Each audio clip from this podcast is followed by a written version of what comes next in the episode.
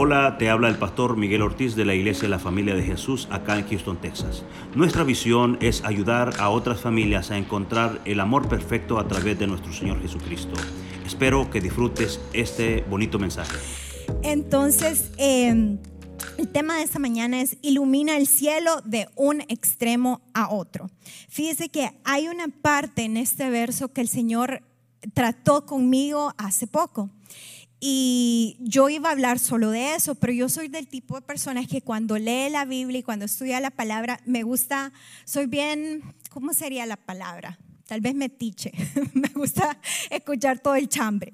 Entonces no me gusta empezar la historia a media. Quiero saber quién fue rey, qué era lo que estaba pasando exactamente. Y ve que en la Biblia también, especialmente en los evangelios, si se menciona en un, en un evangelio, lo más seguro es que otro evangelio también hace mención. Entonces es aquello de no acabar porque encuentro una historia y la tengo que comparar a la otra para ver qué, qué diferencias hay en versiones. Y eso es lo que vamos a hacer eh, en esta noche. El Señor me ha estado hablando bastante de escatología. La escatología es el estudio del fin de los tiempos.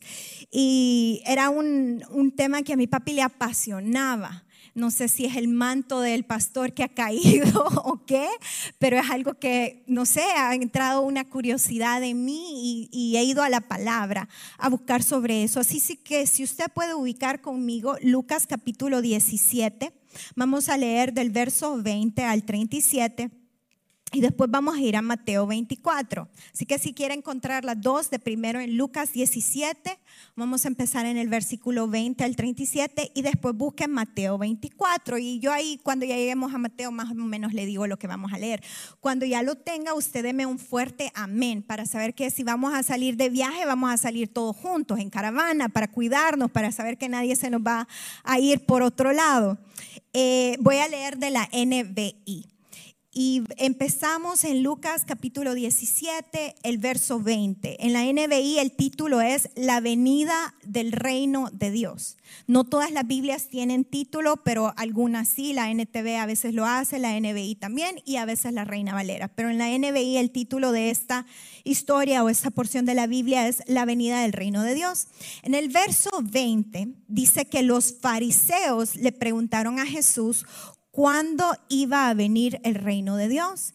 Y él les respondió, la venida del reino de Dios no se puede ¿qué? someter a cálculos. El verso 21, no van a decir mírenlo acá, mírenlo allá. Dense cuenta que el reino de Dios está entre ustedes. Entonces aquí el Señor Jesús le está hablando a quién? A los fariseos. O sea, los fariseos se le acercan y le hacen una pregunta y le dicen, ¿cuándo, cómo y dónde? Prácticamente. Le dicen, ¿cuándo es la venida, cuándo es el que el reino de los cielos viene? ¿Cuándo es la que viene el reino de Dios? Y entonces, primero Jesús le dice, mira, esto no es que vas a sacar un cálculo matemático, que vas a decir, bueno, voy a contar tantos meses, pasando de este año al otro año. No es así. Aquí está claramente esto.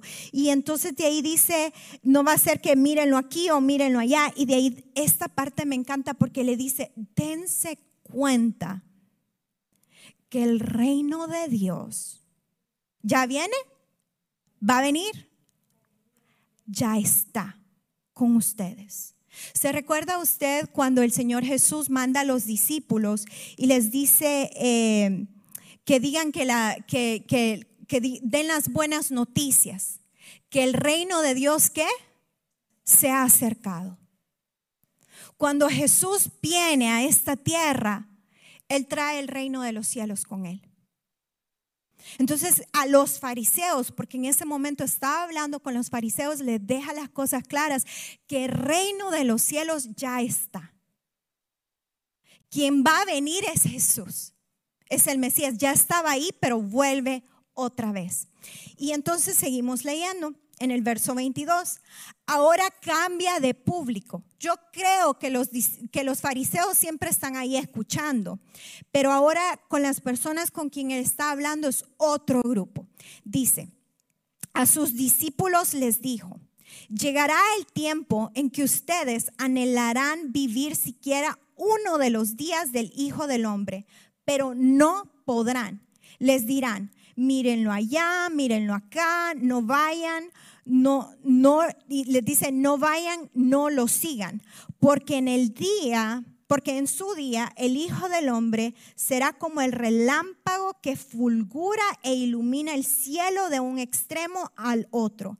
Pero antes Él tiene que sufrir muchas cosas y ser rechazado por esta generación.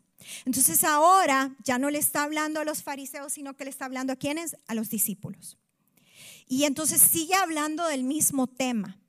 Y entonces está hablando de, la venida de, él, su, segunda venida. Y entonces le dice, eh, van a haber momentos que ustedes van a anhelar que ya sea el momento, que ya sea la venida del Señor, pero dice, aún no es el momento, aún no es el tiempo. Y les van a decir, miren acá, vayan acá, pero él dice, no vayan, no lo sigan.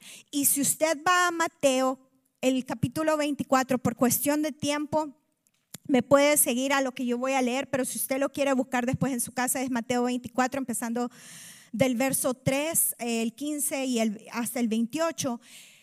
Eh, les habla y les dice que van a haber falsos profetas que van a haber falsos mesías. Y específicamente el verso 26 tiene que ver con lo que acabamos de leer en Mateo 24. Dice, por lo tanto, si alguien les dice, miren, el Mesías está en el desierto, ni se molesten en ir a qué? A buscarlo. O bien, si les dicen, miren, se esconde, ¿usted puede entender? Se esconde aquí no lo crean. El verso 27, pues así como el relámpago destella en el oriente y brilla en el occidente, así será cuando venga el Hijo del Hombre. Entonces, ve cómo compaginan ambas cosas, porque aquí en Lucas, donde estábamos leyendo, les están diciendo, lo van a llamar cuando, o sea, el Señor nos está dejando claro que para su segunda venida esto no va a ser secreto. No, va no le van a decir a usted, mire, ya vino el Mesías, está escondido allá, mire, vamos a África, porque ya se esconde. ¿Y qué dice la palabra? No vayan. Y si le dicen, mire, el Mesías está allá en el desierto, en el desierto de Utah, vamos a ver al Mesías, que no sé qué, ¿qué dice la palabra? No pierdan el tiempo. No crean. ¿Por qué? Porque esa es la parte importante. Dice, porque el día, el verso 24 en Lucas 17, porque en su día el Hijo del Hombre será como el relámpago que fulgura e ilumina el cielo de qué? De un extremo al otro. Aquí en Mateo leíamos que dice que es como un relámpago que destella del oriente y va hacia el occidente. O sea, todo el mundo se va a dar cuenta cuando venga Jesús. Esto no va a ser secreto, no es de cultos así secretos, ni nada de eso, sino que esto va a ser público. Fíjese que me encanta ver documentales porque soy una persona que me encanta aprender y entonces cuando hay documentales en Netflix yo por lo general los veo. A veces veo unas cosas que digo, Dios mío, que estoy viendo y lo quito, pero por lo general me, me gusta ver documentales y estaba escuchando este documental y me llamaba la atención porque este documental decía que las civilizaciones pasadas construían sus, sus, edificios y todo conforme a, a las cosas que estaban en el cielo y estaban acostumbrados a ver al cielo todo el tiempo, para ver la hora, para ver el calendario, para ver todo, o sea, todo el tiempo estaban viendo el cielo y dejándose guiar por las señales que habían en el cielo. Pero decían que nosotros ahora ya no miramos el cielo. Porque yo me levanto y agarro mi teléfono y voy a mi, aplicación del clima, ¿verdad? A cómo va a estar. Ah, va a estar a 90 como cosa rara, 100, va a llover como cosa rara y así. Y uno ya no, ya ni siquiera voltea a ver para arriba, ya no ve si está oscuro, porque si la aplicación le dijo que iba a llover, uno que dice, no, salgo con botas, salgo con capa y capaz no llueve. Entonces siempre estamos y ya no estamos viendo al cielo. Otra cosa que yo no sé si usted recuerda cuando el nacimiento de Jesús, se recuerda que la Biblia menciona que estaban los tres sabios o los tres reyes magos, ¿qué era lo que iban siguiendo, mis amados? ¿Y la estrella estaba en el teléfono? ¿Estaba en el piso? En el cielo. Qué interesante que cuando vea, venga el Mesías, otra vez y, mire, no tenemos tiempo hoy, esta noche, para ver todo lo que habla el libro de Daniel, todo lo que habla el libro de Apocalipsis, todo lo que habla Isaías y profecías del fin del mundo, que hablan sobre las diferentes señales que van a ver en el cielo. Que la luna se va a poner roja, un ejemplo. Dice en Isaías, si no me equivoco, que estaba la tribu de Isaacar la tribu de Isaacar eran profetas y esta tribu era conocida porque eran profetas, pero que sabían discernir el qué? Los tiempos. Yo creo que en este tiempo el Señor está levantando una generación de profetas estilo Isaacar, que saben discernir los tiempos. Seguimos leyendo. Y entonces dice que en el verso 25 que, pero antes que todo esto pase, tiene que sufrir muchas cosas y ser eh, rechazado por esta generación. Vamos a ir ahora siempre en Lucas 17, el verso 26, seguimos leyendo, dice, tal como sucedió en tiempos de Noé, así también será cuando venga el Hijo del Hombre. El verso 27. Comían y bebían y se casaban y daban en casamiento hasta el día en que Noé entró en el arca. Entonces llegó el diluvio y los destruyó a todos. El verso 28. Lo mismo sucedió en los tiempos de Lot. Comían y bebían, compraban y vendían, sembraban y edificaban. Pero el día en que Lot salió de Sodoma, llovió del cielo fuego y azufre y acabó con quién? con todos. Entonces aquí la Biblia nos da dos ejemplos. Los tiempos de Noé, cuando viene el diluvio y se termina todo, y el tiempo cuando eh, Lot, que era Sodoma y Gomorra. Y yo estaba leyendo un poco más sobre Lot y fíjese que el Señor es bien interesante, si usted lo quiere leer eh, después, en el Antiguo Testamento, pero me llamaba la atención algo cuando estaba leyendo toda la historia de Lot, que el Señor le dice a Lot que vaya y que, que huya a las montañas. Y viene Lot y le dice al Señor, Señor, yo he sido fiel, yo te he servido. No, prácticamente le dice, no quiero ir a las montañas déjame que yo vaya a la ciudad que está prácticamente a la par de Sodoma y Gomorra, que se llamaba Sicar, si recuerdo correctamente, y Sicar significa ciudad pequeña. Entonces le dice que va a ir ahí, entonces Dios le dice, vaya pues está bien, andate a esa ciudad, gracias por decirme, porque capaz Dios pensaba en destruirla, no dice claramente, pero dice, ya no voy a destruir esa ciudad, porque sé que vos vas ahí. Entonces, pero aquí nos está diciendo que la gente estaba haciendo sus cosas normales. Se daban en casamiento, estaban comprando casas, haciendo edificios normales. Habían tiroteos en las escuelas, en, los moles, eh, los niños ahora podían decidir y estaban siendo mutilados. Hay niños aquí, no voy a mencionar, pero trans, usted ya me entiende. Eh, todo era normal. Esos eran los tiempos de Sodoma y Gomorra. Esos son los tiempos que estamos viviendo ahora. Dice que todo era normal, nadie se lo venía a venir y de la nada el diluvio y de la nada azufre y fuego. Y sigamos leyendo el verso 30 en Lucas 17. Así será el día en que se manifieste el Hijo del Hombre. En aquel día, el que esté en la azotea tenga y tenga sus cosas dentro de la casa, que no baje a buscarlas. Asimismo, el que esté en el campo, que no regrese por lo que haya dejado atrás.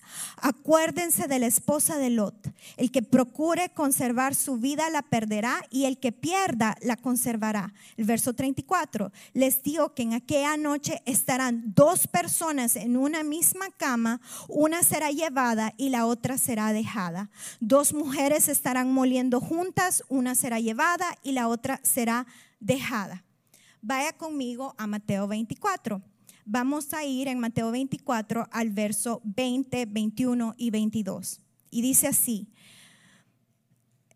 no, vamos a leer desde el, 10, desde el desde el 15, porque está bien bueno esto, perdón, pero es que está bien bueno, no, no podemos dejarlo de leer. Siempre Mateo 24, el verso 15 dice, llegará el día cuando verán de lo que se habló el profeta Daniel. El objeto sacrilegio que causa profanación de pie en el lugar santo. Está hablando de la bestia. Y de ahí en el NBI dice, lector, presta atención. No es mentira, ahí está. En la NBI así dice, leo, lector, presta atención. El verso 16. Entonces los que estén en Judea huyan a dónde?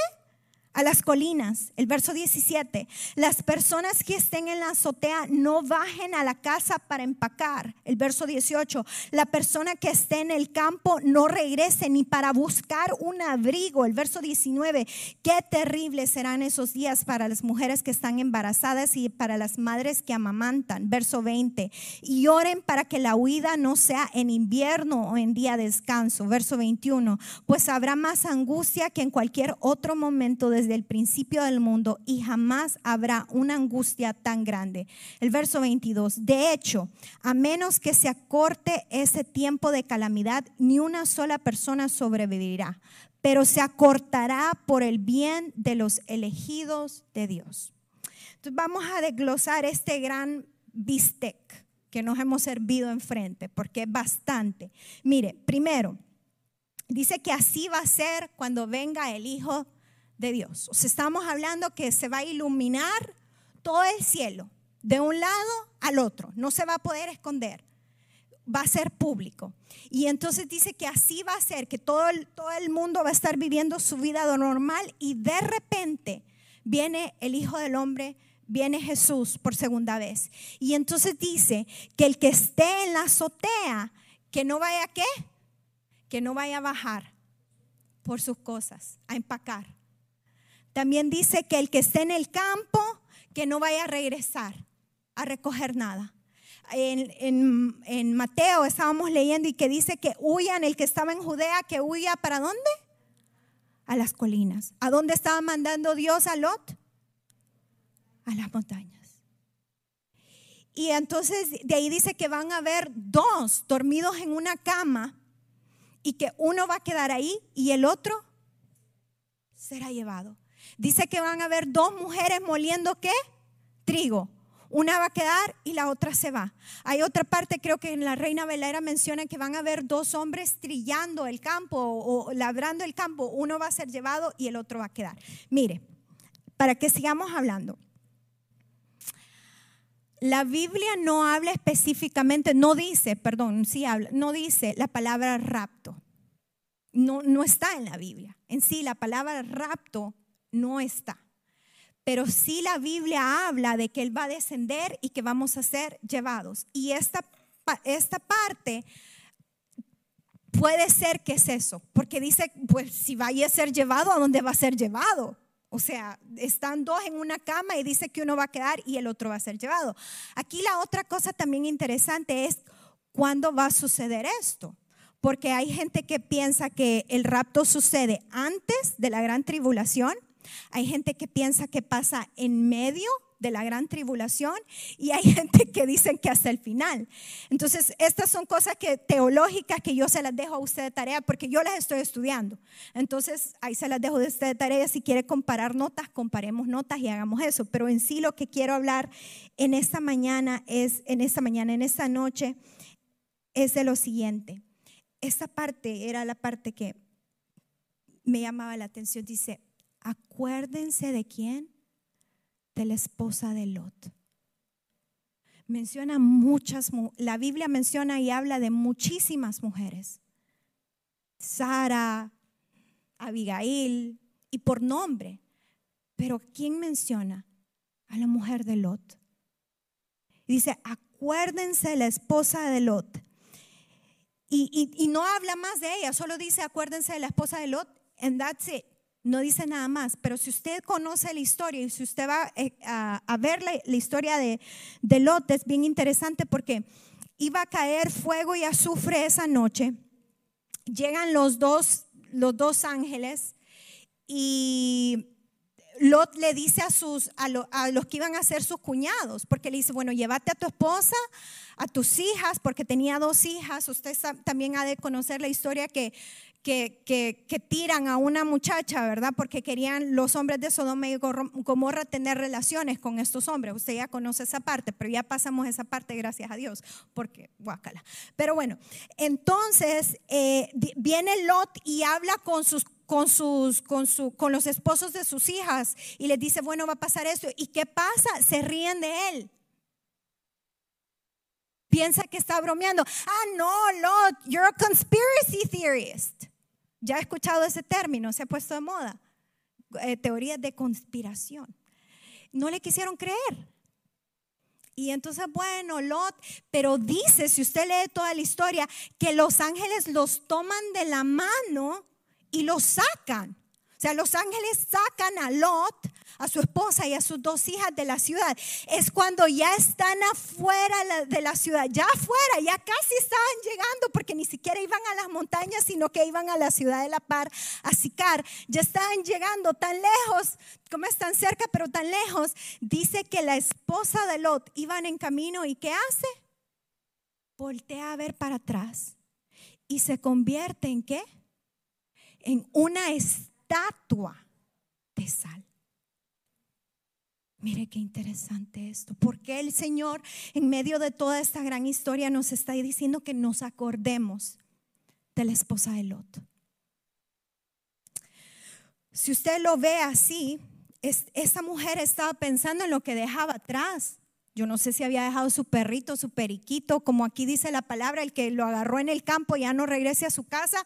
Váyase, yo no sé qué había dejado en su casa, tal vez algún negocio, tal vez sus papás sus hermanos, amigos, yo no sé, pero algo esta mujer estaba añorando que había quedado a dónde? Atrás, en el pasado.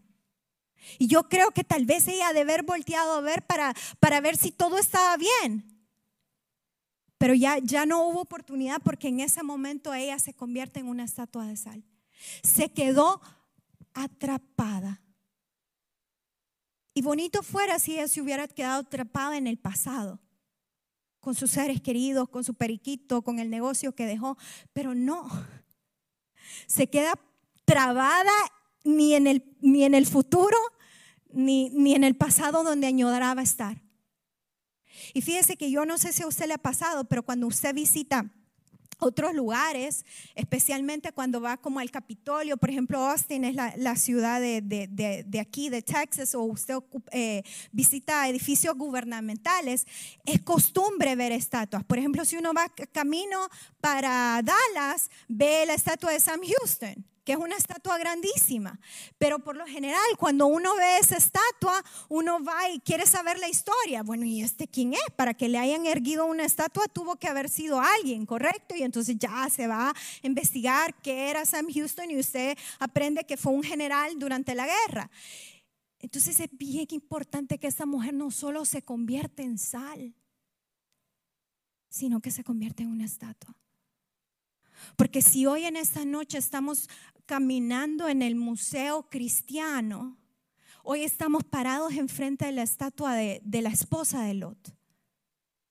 Y podemos analizar y ver, compadecernos, tal vez decir, wow, yo capaz hubiera hecho lo mismo. Pero aprender de este error. Porque yo no sé si usted ha pasado pensando, ay no, yo era tan bonito antes, miren el Walmart, antes de esto de la inflación, yo compraba que arroz, que para lavar los platos, que esto y lo otro, y, dos, y 100 dólares, o sea, yo, yo hacía algo con 100 dólares, pero ahora, ¿qué? Tres papas y ya 100 dólares ay, a mí me gustaba antes que pasara todo esto de la pandemia, o a mí me gustaba cuando era el tiempo de la pandemia, porque todos encerraditos, yo ahí con mi esposo, con mis hijos, todos cubiertos, todos juntos. O sea, e, es, típico, es de ser humanos extrañar. O, ay, a mí me gustaba cómo era la iglesia antes, hace 10 años, hace 5 años, pero yo estoy aquí porque a mí el Señor me ministró esto primero para decirle que no podemos ser la esposa de Lot. No podemos ver lo que quedó atrás en llamas y en azufre, porque por alguna razón el Señor nos ha sacado. Y Él quería que fuéramos a las montañas. Y para que no perdamos lo nuevo que el Señor está haciendo. Fíjese que hace poco les contaba el testimonio que nos pasó con Benjamín de lo de la adopción. No se lo voy a contar todo, pero se lo hago algo largo para corto. Dios pagó toda la, la adopción de Benjamín. Una adopción carísima, Dios la pagó todo. Si usted quiere escuchar el testimonio, yo se lo puedo dar después. Pero alguien me decía algo y yo no había reparado en eso y me decía, Mónica, ¿has realizado lo difícil que está ahorita la economía? Lo que a ti te ha pasado es imposible. O sea, nadie anda dando dinero por, por darlo. Y entonces, pero e, eso es a lo que voy. Si nosotros estamos pensando en lo que hemos dejado, en lo que está atrás, vamos a perder se lo voy a repetir una vez más, lo que el Señor, lo nuevo que Dios está haciendo ahora, porque Dios va a proveer. Si no le alcanzaba en Walmart, mira hermana, yo no sé cómo, qué va a hacer el Señor. Viene un aumento de sueldo, usted va a ser una mejora, un mejor, una mejora administradora, una mejor posición. Dios en medio de todo esto nos va a bendecir. Vamos a literalmente ver al ángel de Jehová agarrarnos de las manos y sacarnos de situaciones peligrosas, de situaciones, o sea, ahorita, estos tiempos. vamos a ver el poder sobrenatural de Dios manifestarse. Vamos a ver milagros, prodigios y señales por, porque este tiempo se ha acelerado. Y fíjese que este pedazo en Mateo 24, eh, el verso 22, dice que si, si este tiempo pasara demasiado tiempo, dice que nadie sobreviviría. O sea, este, nos matarían a todos. Pero mire qué hermoso lo que dice. Pero se acortará. ¿Por quién? Por el bien de los elegidos de Dios. Simplemente por eso. Por su iglesia. Por sus amados va a ser corto. Entonces yo no, no vengo a hablarle del fin de los tiempos para meter miedo. Nunca me ha gustado eso de que, ay, bueno, arrepiéntase porque el Señor no ya viene. No, vengo a emocionar la iglesia a decirle, el espíritu y la novia dicen que, ven Señor Jesús, a decirle, los mejores días están delante de usted y no atrás. Este es el tiempo de la iglesia, este es el tiempo de evangelizar, este es el tiempo de vivir milagros. Mire, hablaba con el Señor hace poco y le decía, soy una persona que me da bastante temor. Y a veces el Señor me da palabra y por pena y por miedo no la doy en los restaurantes, en el banco, en el supermercado, el Señor me empieza a revelar cosas personales de la mesera, por ejemplo, que me está sirviendo. Y he estado tan a punto de tocarle la mano, pero empiezo con aquel dilema de que está trabajando. Si esta mujer se pone a llorar aquí, va a perder su trabajo por mi culpa. Y entonces me, me lleno de miedo y ya no le digo nada. Y entonces las palabras que no di y que no dije son las palabras que más me acuerdo. A veces hay gente que me dice, hermana Moni, mire, se acuerda de la palabra profética que me dio en el 2010 y yo, eh, no, me puede recordar, pero las palabras que no he dado porque he tenido temor son las palabras que, que me persiguen porque no las di. Pero hace poco le decía al Señor, ok, no más Señor, hoy no importa. Hoy no importa, hoy no voy a tener miedo. Dame palabra porque yo voy a parar a quien tenga que parar y no voy a tener miedo y la voy a dar. Entonces, yo le quiero a instar a usted. El tiempo ha corrido y quiero que terminemos con esto. Vaya conmigo, siempre en Lucas 17, vamos a leer el verso 37. Dice, ¿dónde Señor? Preguntaron. Donde esté el cadáver, así es como se termina este capítulo, donde esté el cadáver, allí se reunirán los buitres, respondió él. Está bien rara este cierre, vea. O sea, ellos le están diciendo, ¿dónde Señor? Y él le pregunta, él les responde, donde esté el cadáver, ahí se reunirán los buitres. Entonces quiero que vaya conmigo a Mateo 24, el verso 28, que es el último también de Mateo. Dice así, así como los buitres, no, perdón, este no es el último, sigue, así como los buitres cuando se juntan indican que hay un cadáver cerca De la misma manera, esas señales revelan que el fin está cerca. O sea que, resumiendo y recapitulando, los discípulos le preguntan, ¿dónde, Señor? Y el Señor no le responde la, la pregunta. Porque no le dice, ah, en Estados Unidos, ah, en Jerusalén, ah, en el centro del mundo. No. El Señor le dice, donde está el cuerpo, ahí están todos los buitres. Y en Mateo, entonces dice que cuando nosotros veamos todas las señales que se juntan, una vez más, cuando nosotros veamos que todas las señales se juntan, entonces el fin está cerca.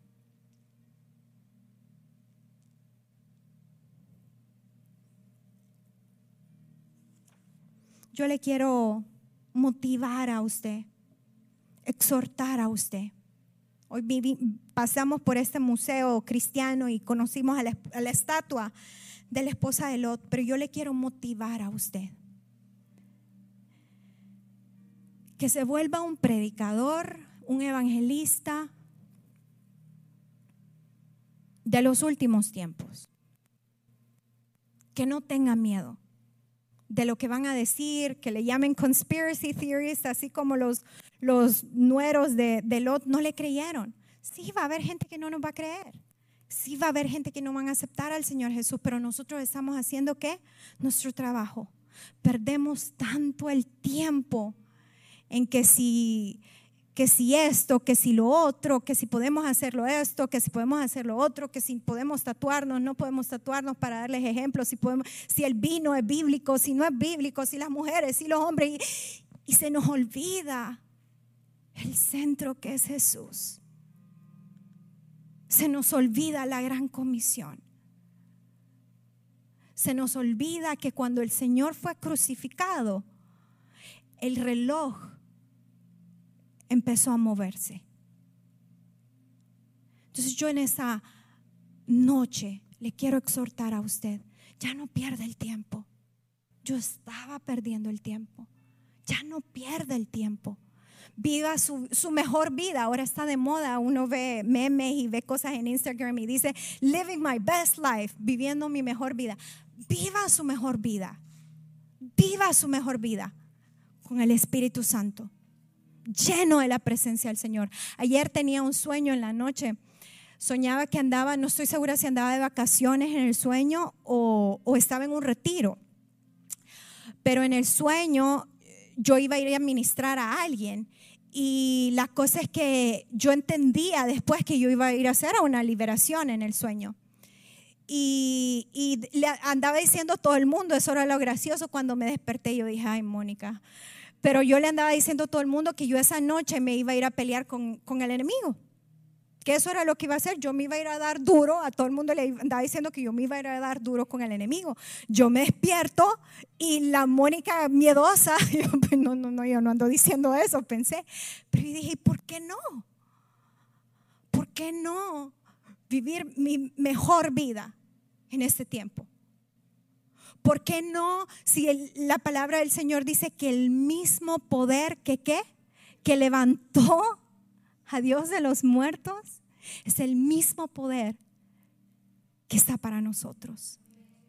También la Biblia dice que los discípulos vienen a Jesús y Él le dice, mayores cosas que estas harán ustedes en qué? En mi nombre.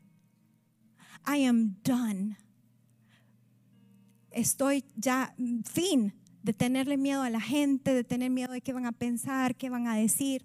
Quiero vivir mi mejor vida con el Espíritu Santo. Yo eso le quiero dejar en esta noche. Así que si usted quiere cerrar sus ojos, ahí donde está, decirle al Espíritu Santo, Señor, yo no quiero tener miedo. Señor Jesús, en esta noche. Deseo que disfrutes este bonito mensaje Nuestros servicios generales son los miércoles a las 7.30 pm y domingos a las 9 y 11 de la mañana. Nuestra dirección es el 14935 de la Ligia Road, Houston, Texas 77060. esperamos.